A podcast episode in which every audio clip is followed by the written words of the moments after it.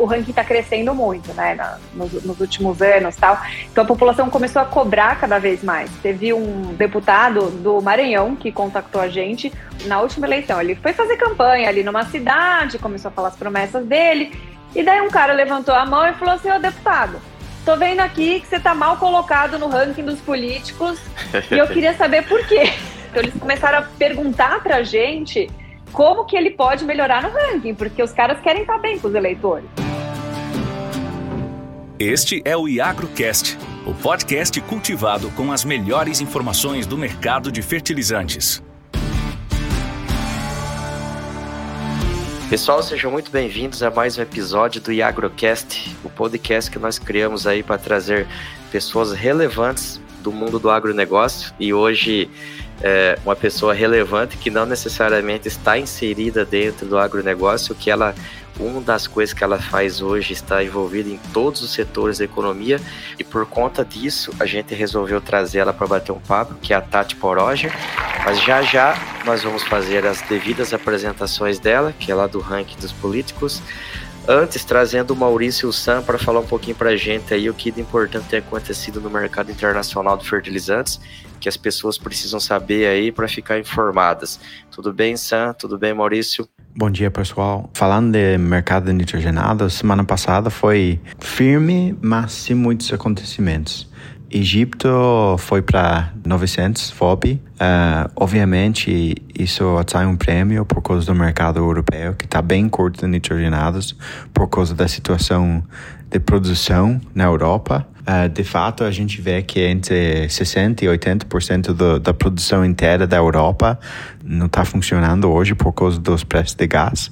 Isso realmente é uma quantidade muito grande de nitrogênio. Por exemplo, a Europa produz mais ou menos 36 milhões de toneladas de fertilizante entre nitrato, ureia, uh, e tudo mais. Então, tendo 75% disso uh, offline é um número bastante extenso. Falando do mercado brasileiro, uh, sem muitos acontecimentos, uh, produto sancionado tem disponível uh, por volta de 700 custo frete, enquanto ofertas de Algéria, Nigéria e esses mercados estão em torno de 780, 800 por aí, mas sem muita demanda por enquanto. Uh, teve um acontecimento bem importante na, na sexta-feira da semana passada, que foi os russos informar o mercado que Nord Stream não vai voltar, ou seja, vai ter ainda menos gás para a Europa, que deixa mais ou menos a situação mais clara uh, em termos de podemos, eu acho, uh, pelo menos no médio prazo, entender que não vai ter produção na Europa. Ou seja, eu acho que, que a gente vai ver mais interesse na Europa, um, principalmente a gente vai ver eles indo atrás de, de fontes baratas de nitrogenados. Isso vai ser principalmente sulfato da China, uh, mas eles vão tentar chamar todo nitrogenado disponível no mercado para a Europa, tá? O que, que nós temos que ver essa semana, mais ou menos? Quais são os riscos para o mercado não firmar? Uh, os riscos são basicamente intervenção dos governos da Europa para resolver a situação de gás. Uh, eu acho que isso não vai ser no nível industrial, vai ser mais uh, eles tentando diminuir os preços para o consumidor final de gás, ou seja, para aquecimento de casa e coisa e tal. duvido que eles vão ajudar muito a indústria, uh, nesse curto prazo. Sexta-feira vai ter um, um tenda da Índia. Isso vai nos dar uma norte um pouco meio sobre o nível do mercado atual. Uh, mas a expectativa do mercado é que os preços fiquem em torno de 700 a 750 custo frete Índia e que a Índia não vai conseguir mais que um milhão de toneladas, que é o mínimo que ela precisa. Falando agora de sulfato, são muitas cargas da China indo para a Europa. Isso vai encurtar a quantidade disponível para o Brasil. Então a gente deve ver sulfato subindo. Uh, hoje o mercado está em torno de 270 a 290, mas imagino que no médio e longo prazo esse preço vai subir. Nitratos, a, a situação é exatamente igual nós, a gente vem falando durante as últimas semanas. Produtos na Europa um prêmio muito grande e custo frete Brasil em torno de em torno de 370 por aí, que me parece uma opção bem boa para compra, né? Beleza, acho que é isso, pessoal. Um abraço grande. Olá, pessoal. Vamos para mais uma semana e antes de tudo, gostaria de convidar aos nossos ouvintes para entrar na nossa plataforma www.iagro.com.br. Lá, sim, você vai ter acesso ao relatório completo com todos os dados referente às movimentações de fertilizantes no mundo. E também você pode comprar e vender seu fertilizante com o melhor preço disponível no mercado, através da plataforma com acesso aos bids e ofertas. Indo ao que interessa, vamos começar falando dos fosfatados e do potássio. E pode-se dizer que não existe mais mercado internacional para esses produtos, dado aos largos estoques que a gente tem dentro do Brasil. Então, o pessoal continua reportando preço de MAP na casa de 780 a 820 custo de frete, porém no mercado doméstico eh, os compradores estão tendo acesso a produtos na casa de 750 dólares custo de frete equivalente.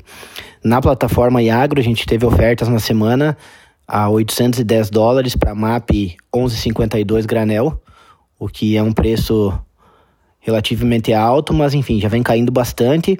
E eu diria que Talvez a gente dê uma estacionada nessa queda agora, ou pelo menos ela não continue com a mesma força durante o mês de setembro, porque muitos fazendeiros ainda têm que adquirir seu insumo, a gente está muito perto do plantio, então tem um relento e tem a última demanda, o último suspiro do ano. E, na minha opinião, passando esse período de setembro, a madeirada vem de novo, então deve continuar esse ciclo descendente com bastante força, principalmente pelos custos de produção de fosfatado onde o enxofre, quando a gente fala do super simples e do super triplo, tá valendo nada. Veio de 550 dólares para 70, então o custo para produzir o super simples e o super triplo cai vertiginosamente. E também por conta de frete marítimo, que a gente vinha tendo fretes aí, falando a grosso modo, na casa de 70, 80 dólares por tonelada e o frete já está acalmando, já está voltando para 25, 30, 35. Então, o frete está mais baixo e o custo de produção também. E além do mais, o estoque dentro do Brasil que continua completamente fora de parâmetro, num nível jamais visto. Então a gente também tem escutado preço de, de, de super simples, esse a gente não, teve, não teve nenhuma oferta na plataforma, mas já na casa de 300 dólares FOB Porto e base Rondonópolis na casa de 380 dólares a 400. Então, repetindo, no, temos alguns dias ainda de setembro, aonde estamos praticamente dentro da safra, então o pessoal vai plantar agora, vem o repique. Então a queda talvez freie um pouco nas próximas semanas por conta dessa demanda que está entrando. Passando isso, deve voltar a mesma métrica descendente. E falando do potássio, a mesma situação. A gente, mercado internacional, o pessoal continua tentando forçar ou lançando mão de uma ideia de um preço mais alto, mas no mercado doméstico já é possível encontrar produto na casa de 750, 760 dólares base porto ou 800 dólares base interior. É, teve oferta essa semana na plataforma a 780 dólares, produto no chão, 770 alguma coisa também, bem, bem no final da semana, e produto no Mato Grosso, em Rondonópolis e em Sinop, duas praças, Sinop e Sorriso, a gente já vem acompanhando o preço na casa de 800 dólares. Com algumas ofertas na plataforma também nessa casa. E se a gente fizer a conta, tudo bem que a logística para Rondonópolis ou para Sinop é diferente, mas a grosso modo, se fizesse uma conta Porto de Paranaguá, seria um produto equivalente a 700 dólares. E fazendo uma observação que eu esqueci no preço dos fosfatados, é, a gente está tendo muita oferta de NPs da China e esses NPs saindo a preços que dariam um MAP equivalente a 700 dólares custo frete. Então, quem tem que comprar fósforo, vale a pena ainda procurar NP chinês, que ainda vai levar de lambuja aí de, de brinde, em muitos casos, um, um enxofre. É, NP 1040, 1240, 840 com 5, 6, 7 de enxofre, tem muitos desses binômios no mercado. E os preços dele no mercado internado dão refletem no MAP de 700 dólares e você está levando um enxofre de graça, enquanto eu diria que o pessoal das, da, uh, os chefes do, do fósforo no mundo, que pode se dizer que é a Mosaic e a, a OCP, eles vão dando um guarda-chuva para os chineses e para quem precisa se desfazer de posição, eles vêm trazendo um preço mais alto e possibilitando esse pessoal que precisa sair da posição com o NP ou com qualquer outro binômio de vender no flanco deles. E vai ser interessante quando passar o mês de setembro qual vai ser o posicionamento desses grandes, porque realmente eles que dão a, a atuada no mundo. E lembrando que a China está de volta no mercado a níveis competitivos e fretes marítimos super baixos. Da minha parte é isso, passo a bola de volta para o Jeff. Agora sim, né, trazendo a Tati, que eu fiz uma breve apresentação dela. A Tati, que é a Tatiana Poroger, ela é graduada em administração de empresas pela Pace University de Nova York, trabalhou na Câmara Americana de Comércio, a ANCAM, no mercado financeiro pelo Citibank, também em Nova York, em gestão educacional pela Kaplan e no marketing digital, onde atua até hoje, né? E também ativista política e colaboradora do ranking dos políticos, né? Como ela falou para mim ali na, na conversa, é bem eclética a formação dela, muito interessante. E antes de passar a palavra para você, Tati, é, agradecer a tua presença aqui. Como eu falei ali no começo, um tema que, que não é assim, tipo, a gente não vai debater agronegócio, mas é um tema super relevante, até pelo momento que a gente está aqui, que é debater políticas de uma forma inteligente, né? Não ficar aí na guerrinha do, do A e do B, que você sabe bem.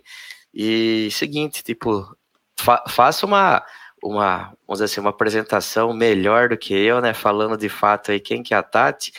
E, e, esse trabalho com o ranking dos políticos, né? Como isso tudo começou, como que a Tati se inseriu dentro desse contexto e como que foi essa, essa trajetória da Tati desde a, de começar aí no, no ativismo político até os dias atuais. Seja bem-vinda aqui. Muito obrigada, Jefferson. Obrigada pela apresentação aí. Eu, eu, aceitei o convite com a condição, só que você não vai fazer muita pergunta cabeluda aí sobre o agro, porque senão eu vou passar vergonha aqui. Mas na política eu vou poder tentar dar minha contribuição aqui. É, bom, eu, eu comecei, acho que me inserir mais fortemente na política naquele momento quando a gente chegou ao limite do aceitável da era do, do PT, né? Do, dos, des, dos desmandos, da corrupção, dos abusos. E eu moro em São Paulo, capital, e aqui, assim, claro que em todo o Brasil, mas aqui teve uma efervescência muito grande, uma presença muito grande de pessoas na rua.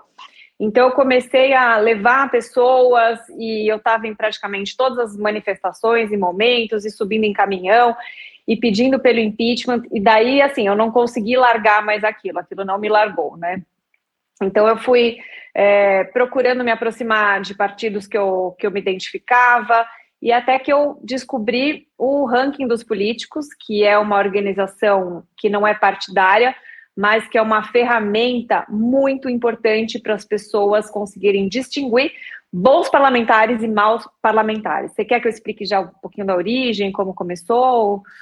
Eu quero sim, fica à vontade. Você forma a linha de raciocínio aí, como você achar que fica melhor para você. Beleza. É, o ranking, ele partiu, veio uma, uma, iniciativa que partiu de dois empresários, é, que são da Multilaser, e eles começaram assim a observar, né, uh, que o Estado brasileiro é um Estado psicopata. Primeiro que a gente já, já vê isso todos os dias, mas eles abriram uma fábrica em Minas Gerais e na semana seguinte a fábrica foi assaltada. Os bandidos Nossa. saíram com carretas levando praticamente toda a mercadoria e o investimento que eles tinham colocado, né, naquilo, a empresa ficou numa situação difícil. E além do Estado falhar como é, polícia, falhar em recuperar a mercadoria, tudo isso, os fiscais foram lá cobrar o imposto de saída dos produtos, o ICMS. Mas eu fui roubado, como é que eu vou pagar o imposto sobre isso? Multaram.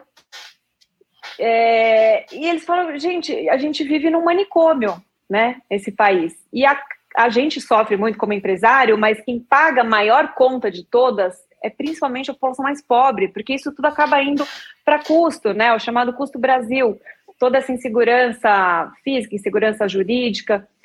E onde está o gargalo de tudo isso? As pessoas falam muito de eleição presidencial e briga, né? Aquela briga de família, briga em WhatsApp, briga dos amigos. Vai votar no Lula, no Bolsonaro, no terceira via, eu não sei que nem tem mais, mas na uhum. verdade, quando havia uma esperança, né? Uhum. Mas o gargalo está mesmo no Congresso Nacional. É, é, aquilo ali são aqueles 513 deputados e 81 senadores que vão definir para onde vai o Brasil. E as pessoas não olham para isso, não, não sabem nem. Eu fui outro dia fazer entrevista aqui no metrô de São Paulo, pelo ranking dos políticos, eu sou repórter também, então fui conversar com as pessoas, fazer perguntas. As pessoas não sabem o que faz um deputado, é, não se lembram em quem votaram, praticamente ninguém lembra em quem votou para deputado. Assim. Sim. E como é que vai cobrar? Né? Como é que vai depois acompanhar, saber se o cara merece o voto de, de novo, não merece? Então a gente viu que o gargalo realmente está no Congresso Nacional. Eles têm muito poder. E o dia que a gente se der conta do, do quão importante é o Congresso e começar uhum. a valorizar, a gente vai, vai conseguir melhorar muito. E aí o ranking veio justamente como a plataforma. Você fala, legal, você, Tati, gostei, né, o que você está falando, concordo, mas como é que a gente vai saber? As pessoas não sabem mesmo. Você vai olhar é, propaganda eleitoral, aparece um monte de gente lá, vote em mim, pela saúde, outro pela educação, Sim. pela paz mundial, pela... Cada um fala uma coisa, mas você não sabe de fato quem merece o voto e quem não merece. E o ranking ele faz esse trabalho de separar o joio do trigo, porque é uma forma muito clara e objetiva de você saber quem é bom e quem não é. Quem está uhum. trabalhando direito e quem não está. Então, presença nas sessões, por exemplo. O cara que não aparece nas sessões já perde um monte de ponto. Gastos parlamentares. Você consegue fazer um ótimo trabalho sendo razoavelmente econômico né? Você não precisa torrar toda a verba que você tem, verba de gabinete, cota parlamentar, tudo aquilo. Você consegue ser mais econômico, mais enxuto, não precisa contratar todos os assessores a qual você tem direito, os 25. Tem muito parlamentar uhum. excelente, que faz com 10 assessores um, um, trabalho melhor que os outros que tem um monte. Uhum. E, claro, é, processos na justiça, né? A gente acompanha tudo isso, perde ponto quem tem condenação tal. E o principal de tudo, que é como eles votam. Então, como que está votando o deputado? E a gente tem ali pontuação positiva para quem vota bem e negativa para quem vota mal. Então, por exemplo, um exemplo. Pode ir. Deixa, deixa, deixa eu te cortar aqui, Tati. É, esse, esse daí é interessante. Tipo, não sei se você explicar, eu acabei te cortando, mas é o seguinte: como que é escolhido é, o que é importante e o que não é importante ali para votação? Do, então, a votação um... que eu digo assim, a votação que eu digo, a pontuação que esse político vai receber por parte do ranking dos políticos. Sim, sim, é uma, é uma ótima pergunta, Jefferson, assim, a gente recebe bastante. É, tem um mecanismo muito claro de como isso funciona. O ranking tem um conselho de leis, então, com pessoas com formação bem diversa, tem economista, tem advogado, tem professor, tem médico, mas pessoas com uh, que, que têm uma base diferente, mas alguns valores em comum. E esse conselho, de mais ou menos umas 35 pessoas, avalia as leis que são propostas no Congresso e se elas vão ser votadas. Às vezes é uma coisa que não entra dentro dos nossos, das nossas bandeiras, porque o ranking ele tem três bandeiras: antidesperdício, antiprivilégio e anticorrupção.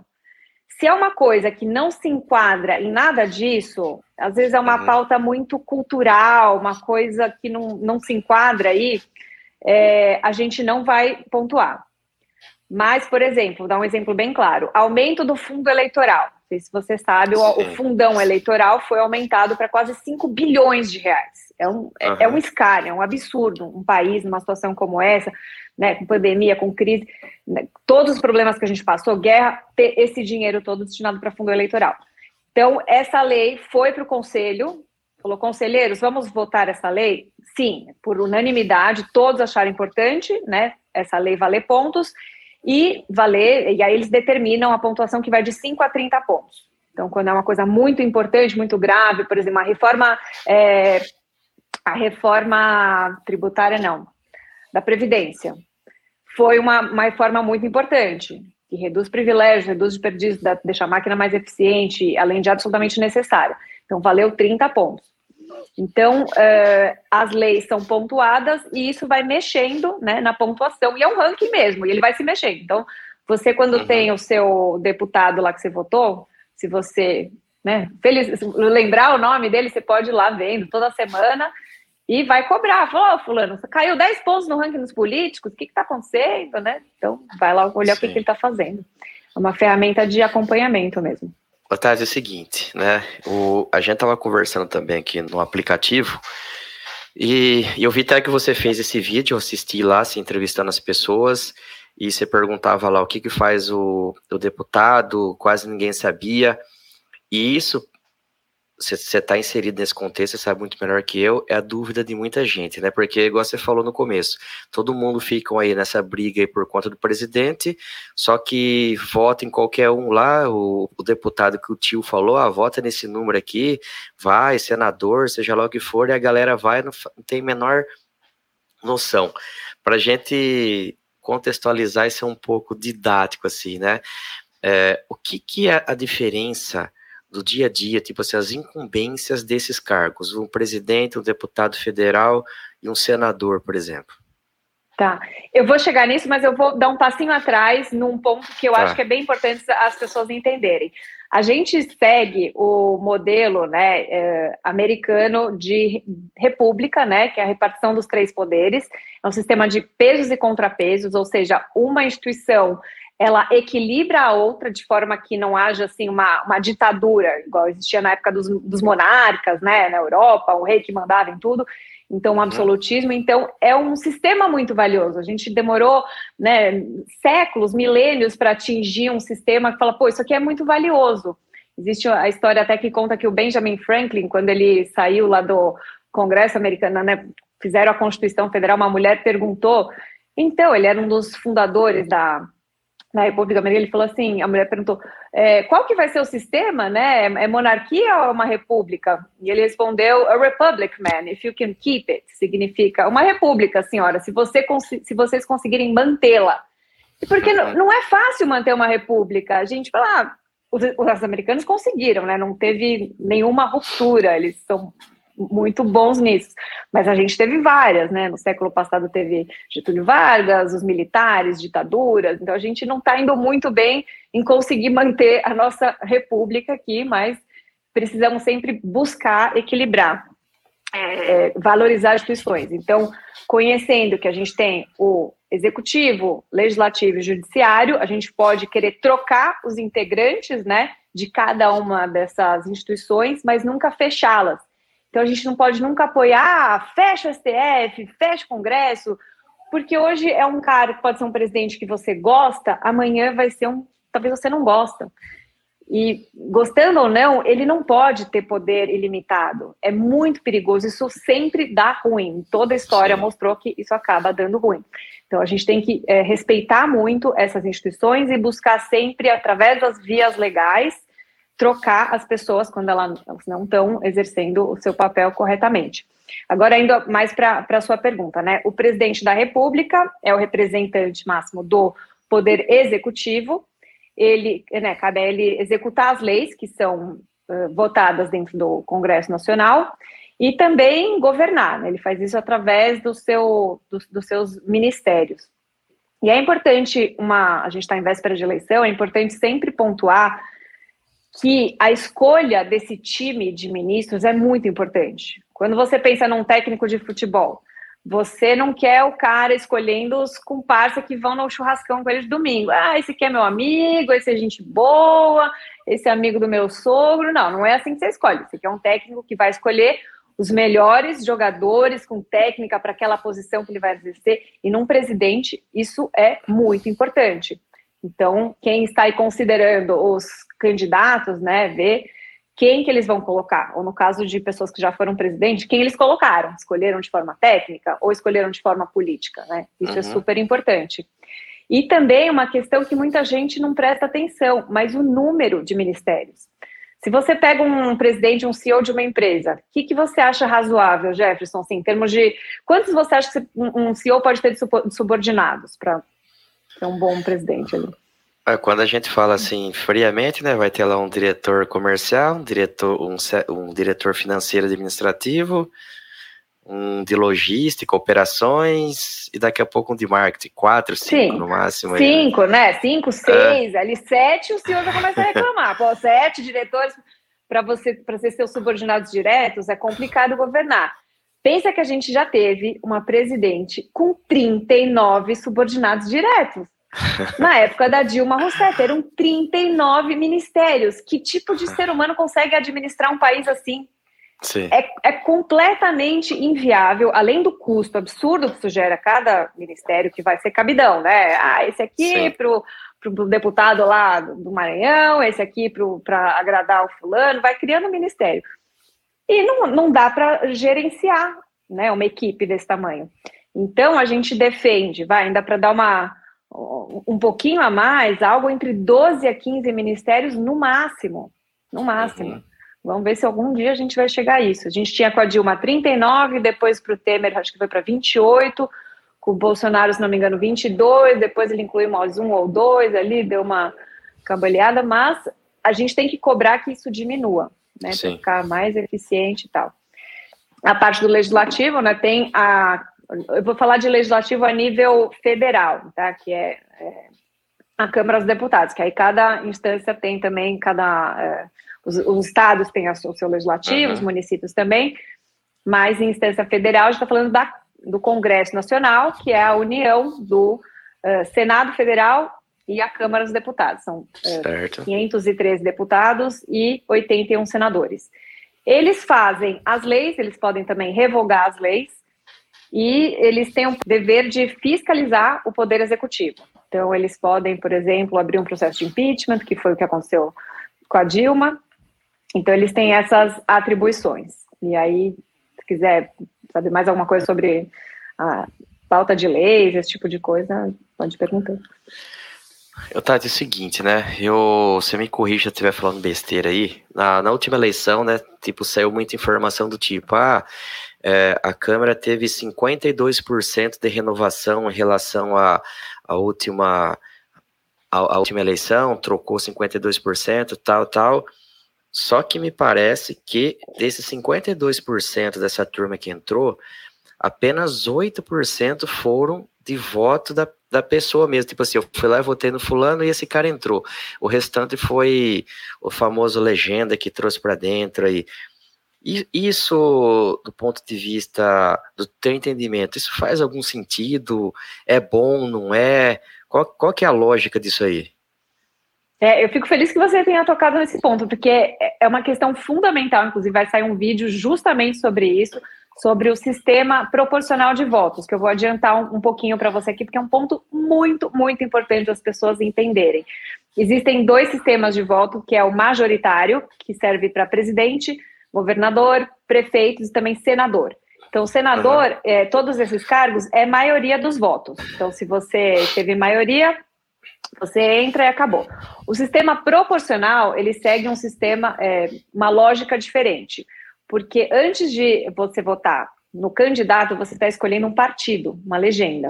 E aí acaba acontecendo isso que você falou. São, foram 27, na verdade, deputados que foram eleitos com os votos, votos próprios, que corresponde a 5%. Então, 5% apenas dos deputados se elegeram com voto próprio, o resto tudo foram pela legenda. Porque o sistema é assim, você escolhe, você está votando no candidato Zezinho, né? O número dele é 2030. Quando você vota no, no 2030, uh, o 20 seria o partido dele. Então você uhum. precisa, o partido tem que ter um número X de votos para conquistar cadeiras. Eu vou dar exemplo de São Paulo, porque eu tenho os números aqui na cabeça. É, não sei como é que são os números do Tocantins, mas em São Paulo, o partido precisa de 300 mil votos para uma cadeira. São Paulo tem 70 cadeiras na Câmara. Então, a cada 300 uhum. mil votos, o partido consegue uma cadeira. Se ele tiver um milhão e meio de votos, ele vai conseguir cinco cadeiras. E aí ele vai colocando essas, preenchendo essas cadeiras com base em quem teve mais voto. Entendi. E aí vai preencher. Existe um mínimo, que é o coeficiente individual. Antes não existia. Então, se a pessoa tivesse três votos, ela conseguia entrar mesmo sem ter expressividade nenhuma. Hoje em dia tem um mínimo, ele tem que fazer 10% do coeficiente da legenda. Mas que, que é muito importante as pessoas entenderem isso, porque a escolha do partido é tão importante quanto a escolha do candidato. Você está votando, você está escolhendo um projeto político. E essa Sim. cultura, ela, ela praticamente não se disseminou no Brasil. Você fala, ah, eu vou votar no fulano. Tá, que partido que ele é? Quase ninguém sabe. Ah, não sei, não faço ideia que partido que é, tanto faz. Não, então, primeiro assim, precisa ver. ah, de tal partido. O que, que o partido defende? É um partido mais liberal, é um partido mais social-democrata? É um partido que defende privatizações ou defende estatizações? O que, que o partido defende em relação ao agro? O que, que o partido defende em relação ao meio ambiente? Tem que ter essa coesão. Os partidos políticos, eles deveriam estar defendendo alguma ideia, algumas ideias com clareza. Então Sim. a gente tem que cobrar isso deles. Porque você vota no, no Zezinho, você está elegendo o Luizinho do partido dele junto. Que é isso que você Sim. falou. Quase ninguém se elege sozinho. Você está votando numa legenda. E, e uma, talvez seja por isso que a gente come, vai começar a ver muito mais a partir de sábado agora, né? Que começam as, as propagandas lá na televisão, mas já está circulando aí na internet vários videozinhos, então talvez por isso que surgem tanta, vou dizer assim, aberrações como candidato aí, que é para trazer muito voto para essa legenda e, e, eles colocarem de fato os políticos que eles querem ali, né? E apareça tanto Big Brother, tanta coisa do tipo aí, sendo candidato, que é o que eles chamam até de candidatos escadinha, alguma coisa do tipo. É, assim, né? escadinha, né? puxador de voto, tem cantor de axé, tem atriz da Globo, tem ator pornô, assim, tem, é. tem de tudo que para aparecer. E as pessoas, assim, é, é triste, né, que apareça uma figura, ah, eu já vi na novela, eu já vi na banda, não sei o que lá, e vota sem ter a mínima noção do que, que o cara de fato defende, quais são as propostas, quais são as ideias. E aí os partidos realmente apostam, não só apostam, colocam muito dinheiro, né? Eles têm um fundo eleitoral na mão, então eles pegam esses puxadores de voto e, e, e apostam nas campanhas deles para puxar um monte de gente. Caciques partidários também entram nisso. Uma outra coisa, né, é o seguinte. A gente, tipo assim, desde que eu me conheço por gente, que eu acompanho eleições aí, que eu comecei a votar, ou até antes disso, que eu via meu pai conversando com os amigos dele lá, lá atrás. Enfim, existia eleição, a, a turma ia lá, fazia a tua escolha, a vida continuava, era só reclamação, só notícia de corrupção o tempo todo. E isso vem tomando proporções. A gente, teoricamente, é de uma democracia muito jovem. Talvez o Brasil assim, ainda não tenha tanta maturidade para o voto quanto outros países aí mais antigos do que nós. Enfim, a gente com um nível de escolaridade relativamente baixo, né, para ter essa maturidade de ir lá e apertar o número e decidir quem que vai é, dizer muita coisa sobre que vai afetar o nosso dia a dia pessoas muito mal preparadas que entram lá, e nos últimos anos isso vem se aflorando mais, a coisa vem ficando assim mais radical e essa eleição tende a ser a, uma das piores aí nesse sentido, né?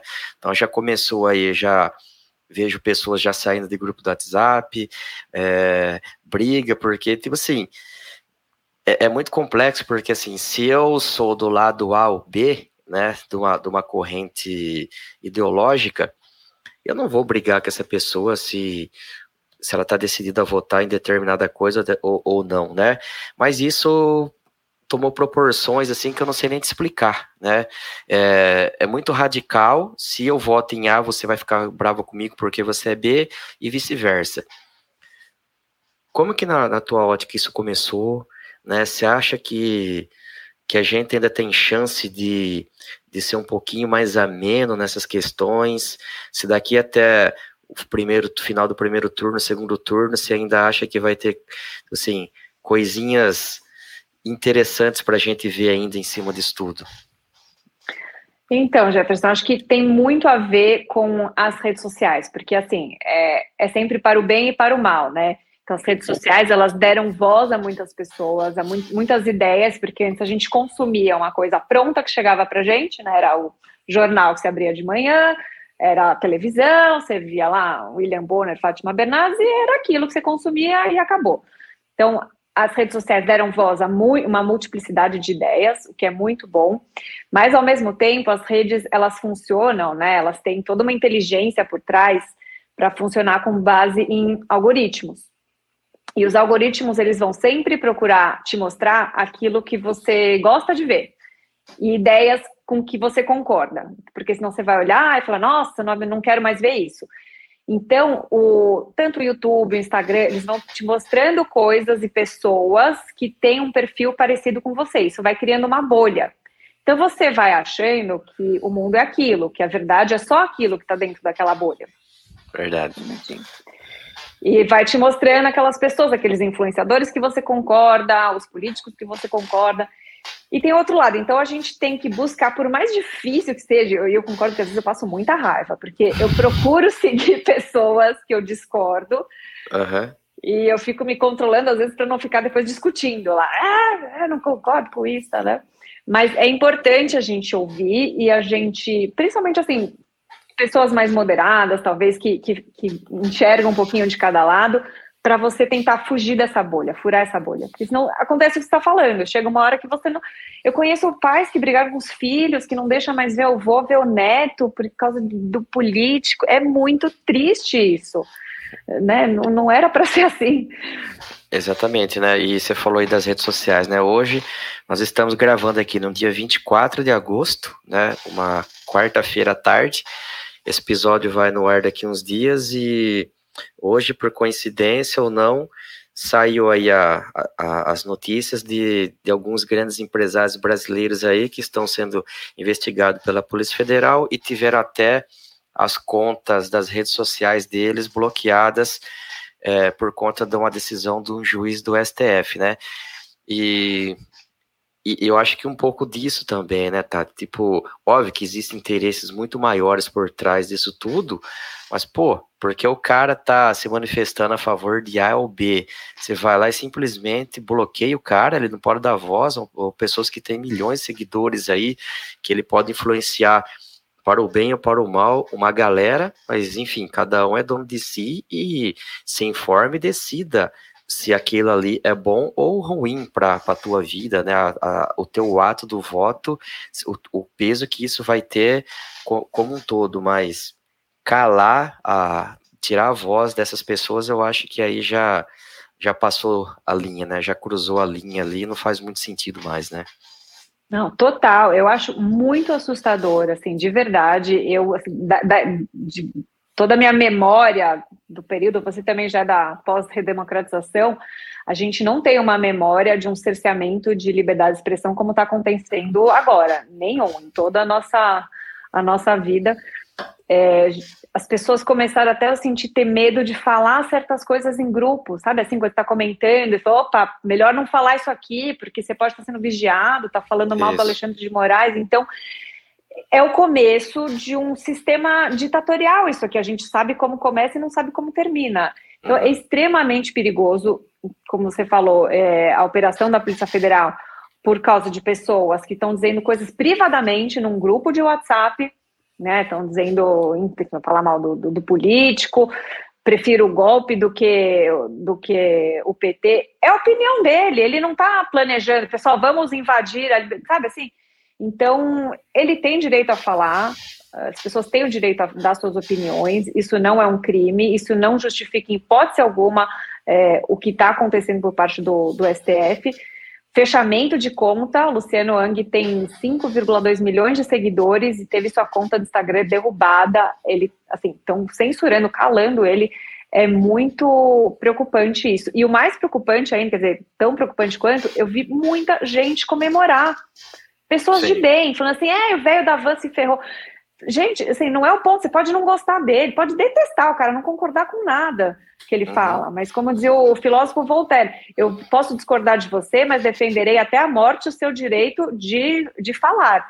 E a gente tem que sempre defender isso. Ao mesmo tempo, se tiver alguém super de esquerda falando, Aliás, tem isso acontece o tempo todo. Tem partido que defende comunismo. O comunismo ele é baseado no autoritarismo. Sim. Ele não existe uhum. com uma liberdade.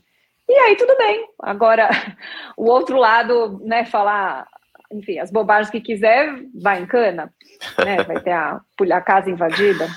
É muito assustador, realmente. Tati, me veio uma, um ponto aqui à cabeça agora, é o seguinte.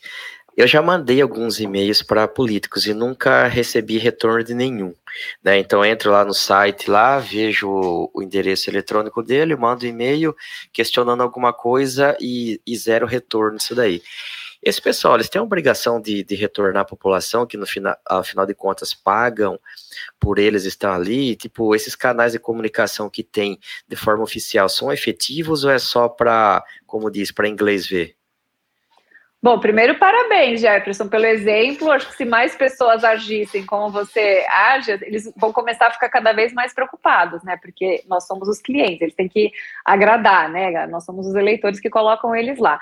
Então, é importante esse, né, isso que você está fazendo, de mandar e-mail, talvez também nas redes sociais, uh, colocar lá, porque as pessoas conseguem ver o que você está escrevendo, e às vezes quando tem uma reclamação, né, vem aquele massa, muita gente pedindo a mesma coisa, ou protestando sobre alguma coisa que eles estão aprovando, pautando no Congresso, dá até mais voz do que o e-mail, mas todos os canais que você achar necessário, manda, eles deveriam, sem dúvida, te responder, talvez se não respondo, não merecem seu voto nova, novamente, na minha Sim. opinião, eles têm obrigação de fazer isso, mas a gente vê que às vezes eles não respondem, mas eles leem, eles sabem. E quando começa a vir muito e-mail com a mesma coisa, você, a gente é capaz de, de virar voto, de virar é, questões importantes no Congresso. Então, continua pressionando, né, acompanhando os seus, seus parlamentares, isso aí é super, super importante.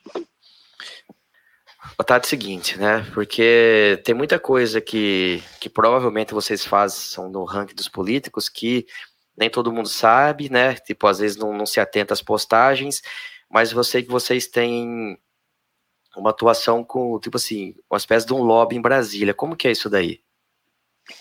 Esse é um ponto que é, a maioria das pessoas que acompanham pelas redes sociais não, não enxergam tanto, porque é um, é um outro lado do ranking dos políticos, é um outro trabalho. A gente tem um trabalho nas redes sociais de comunicar com o público, né, sobre os políticos, sobre o que está acontecendo, tudo, mas tem todo um trabalho de corpo a corpo que é feito lá dentro do Congresso Nacional.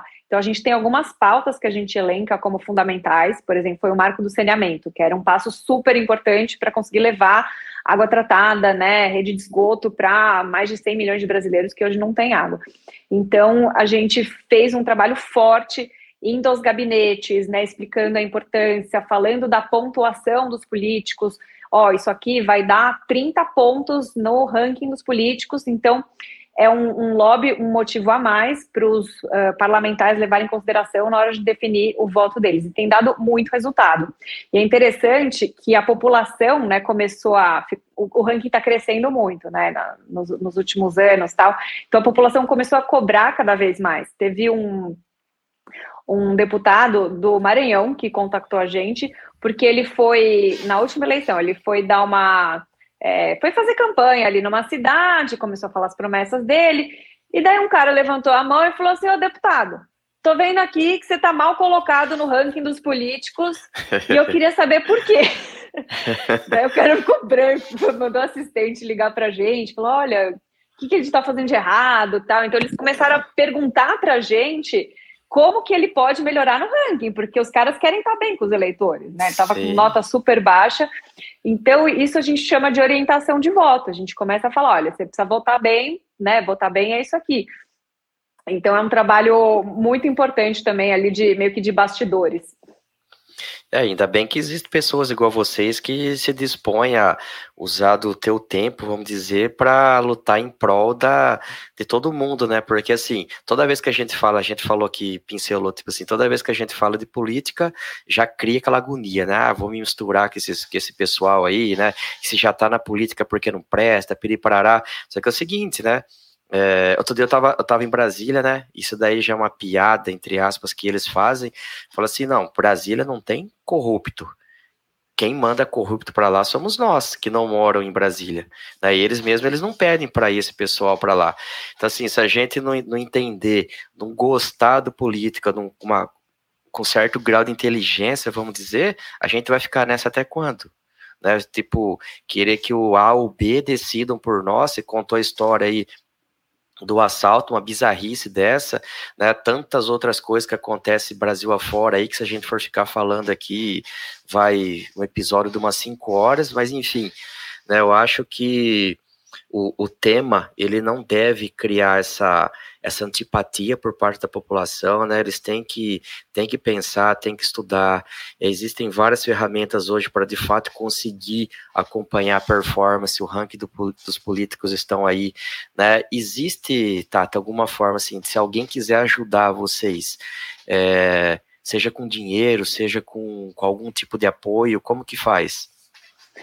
Então, tem sim, o, tem o Apoia-se, que está no site do Rankings Políticos, que é políticos.org.br. Então, lá tem uma vaquinha, tem bastante gente que contribui com qualquer quantia que seja, para você se sentir parte daquele projeto, né? Então, é muito bacana e também divulgando, assim, acho que é uma das principais contribuições, é, divulga, sabe, compartilha ali nos seus stories, manda em grupo de WhatsApp, a gente tem muito conteúdo, então não é só o ranqueamento dos políticos, mas a gente é um produtor de conteúdo, a gente quer, certa forma, ser um educador, por bom sentido, né, de como funciona a política, o que, que as pessoas precisam saber, o que, que precisa se atentar, é, e do que você estava falando, né, sobre a política, você pode não gostar da política, mas a política sempre vai gostar de você, ela vai sempre influenciar a sua vida.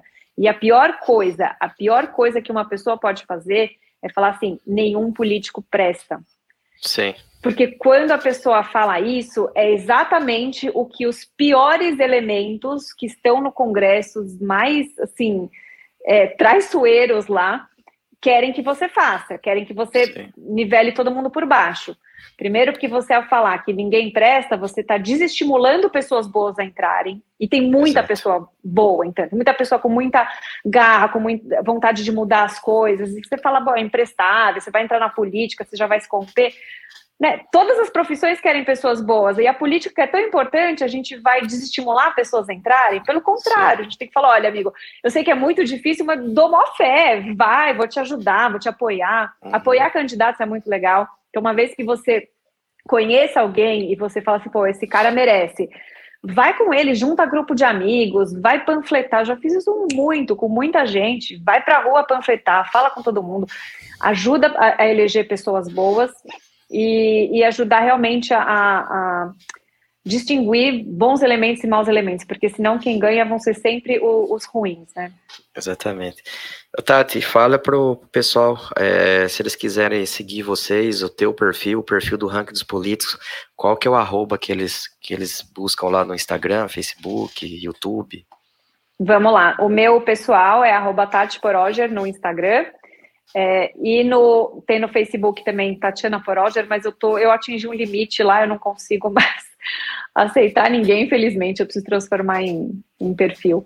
E do ranking dos políticos tem todas as páginas em todas as redes sociais, que é ranking dos políticos, né? Arroba ranking dos políticos no Instagram, TikTok, YouTube, Facebook, acompanha lá e ajude a divulgar, por favor. Vamos faz, fazer isso junto. É a luta nossa, a gente sempre fala isso, não é uma luta minha, é a luta de todos nós. É legal, e, e assim, só para concluir aqui, essa, essa semana, por coincidência, o, conversando com o pessoal que também trabalha com internet, eles falaram assim, Jefferson, procure não ficar postando nada sobre política, isso, aquilo. Eu não fico postando, assim, dessas bizarrices, né? Posto coisa que faz sentido, né? E agora, mesmo antes da gente gravar, eu, eu compartilhei até nos meus stories um, uma postagens que, que vocês fizeram. Eu acho que, assim, é, eu, eu tenho uma rede de seguidores pequena, né? Mas sempre que mais um souber, mais um souber, isso daí vai, vai criando corpo, né? As pessoas vão, vão entendendo, vão, assim, pelo menos refletindo de uma forma mais inteligente, acaba que no final das contas é bom para todo mundo, né? E agradecer você, Tati, por, por ter aceito aqui a vir falar com o canal do, do Agro, né, falando sobre fertilizantes, mas já há dias já que eu venho falando com o pessoal que faz o podcast, que eu acho importante a gente trazer, e não era que um, um sentido de polemizar nada muito mais do que já está, e sem esclarecer, né, as pessoas saberem como buscar informação, é, enfim, trazer uma mensagem positiva sobre a política, eu acho que você fez isso muito bem, fica o agradecimento aqui, se precisar de alguma coisa da Iagro, do Jefferson, a gente está de portas abertas aqui para vocês. Muito obrigada, Jefferson. Foi um prazer. Agora eu preciso assistir os outros podcasts para aprender um pouquinho mais sobre o agro também, né? É um tema super importante para o país. Então preciso aprender também com vocês. Que, aliás, é, é o grande Beleza. motor da economia, né? Então, nós brasileiros tem, temos que ser gratos a, ao setor de agro. Legal. Pessoal, para a gente encerrar aqui o nosso episódio, né, não esqueçam de seguir a gente nas redes sociais, vocês vão lá no arroba iagro.brasil, o Iagro é sempre com Y.